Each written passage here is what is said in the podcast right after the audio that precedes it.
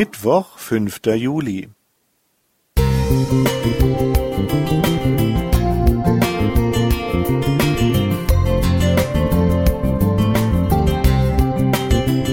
Ein kleiner Lichtblick für den Tag.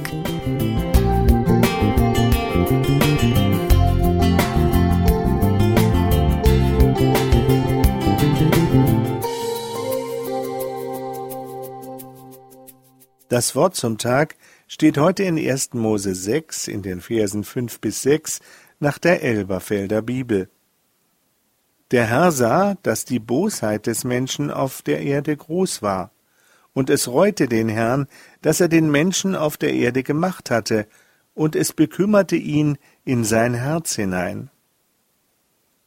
Gehörst du zu denen, die sich beim Lesen oder Hören dieses Textes fragen, ob das wirklich so gemeint ist? Viele Christen und Theologen halten solche Aussagen für einen Anthropomorphismus. Die biblischen Verfasser hätten Gott menschliche Züge zugeschrieben, die er in Wirklichkeit nicht besitzt. Solche Aussagen werden dann nicht ernst genommen oder weginterpretiert. Dass Gott etwas reute und es bedauerte, den Menschen gemacht zu haben, passt nicht in ihr Bild eines allwissenden und unwandelbaren Gottes. Kürzlich fand ich in einem Buch eine Aussage von Lawrence Turner, Dozent am adventistischen Newbold College in England, zu unserem Andachtstext, eine Aussage, die mir aus dem Herzen spricht. Hier der Text. Viele Menschen haben Schwierigkeiten mit diesem Bild von Gott, weil es ihnen zu menschlich erscheint. Die Ausdrucksweise, die wir benutzen, wenn wir über Gott sprechen, gebraucht häufig abstrakte philosophische Begriffe. Gott sei ewig, er sei allgegenwärtig, allwissend, unveränderlich und so weiter. Aber das ist nicht die Sprache der Bibel selbst. Was sie von Gott betont, sind nicht seine abstrakten Eigenschaften, sondern seine Handlungen und Gefühle. Es ist nicht möglich, ein persönliches Verhältnis zu einem Gott zu haben, der in abstrakten philosophischen Begriffen definiert wird. Um ihn zu erfahren, brauchen wir den Gott der Bibel. Soweit das Zitat aus Back to the Present 2004 auf Seite 81.